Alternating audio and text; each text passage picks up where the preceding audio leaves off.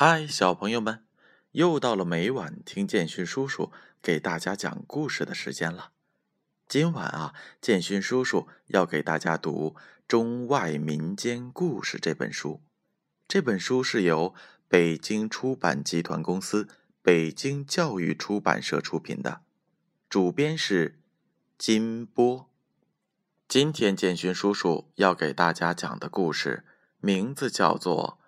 状元郎。古时候有一个秀才，名叫韩愈。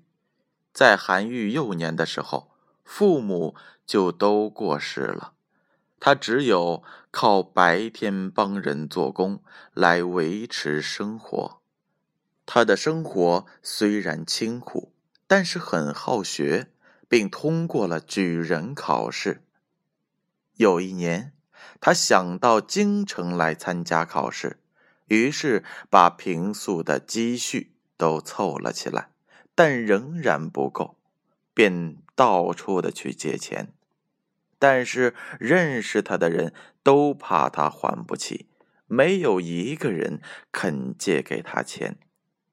韩愈借了好多天也没有借到钱，心里是越想越伤心。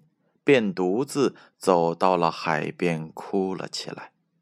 这时，海面上飘来了一艘船，一位慈祥的老渔翁从船舱里走了出来。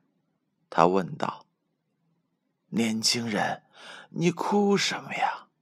来吧，你要不要坐船呢？”韩愈连忙擦干眼泪说：“要，可是……”我没有足够的钱。只见那个老渔翁面露笑容，很和蔼的说：“没关系，你要到什么地方去呢？或许我可以送你一程。我想到京城参加考试，我也要去那儿，正好缺个伴儿，我们就一起走吧。”于是，韩愈在渔翁的帮助下，顺利的参加了考试。考试结束后，韩愈才想起来，他的伞还在船上。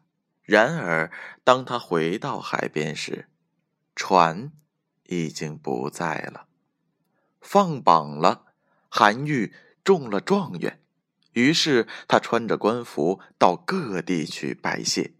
以前看不起他的人，如今都主动的来巴结他。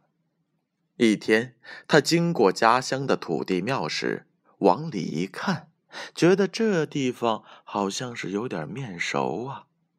再一看，供桌上竟然有一艘小帆船和一把大伞，他这才恍然大悟。于是，他对着土地公。叩谢不止。好了，小朋友们，故事讲完了。你们知道这土地公是谁吗？